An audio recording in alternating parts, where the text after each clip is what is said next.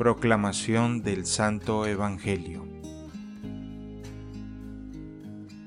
En aquel tiempo caminaba con Jesús una gran muchedumbre, y él, volviéndose a sus discípulos, les dijo, Si alguno quiere seguirme y no me prefiere a su padre y a su madre, a su esposa y a sus hijos, a sus hermanos y a sus hermanas, más aún a sí mismo, no puede ser mi discípulo, y el que no carga su cruz y me sigue, no puede ser mi discípulo.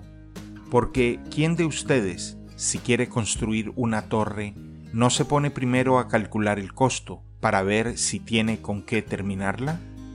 No sea que después de haber echado los cimientos no pueda acabarla y todos los que se enteren comiencen a burlarse de él diciendo, Este hombre comenzó a construir y no pudo terminar.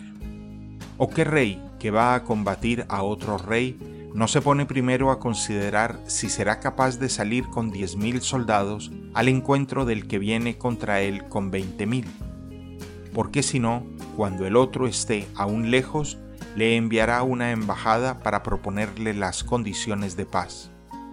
Así pues, cualquiera de ustedes que no renuncie a todos sus bienes, no puede ser mi discípulo.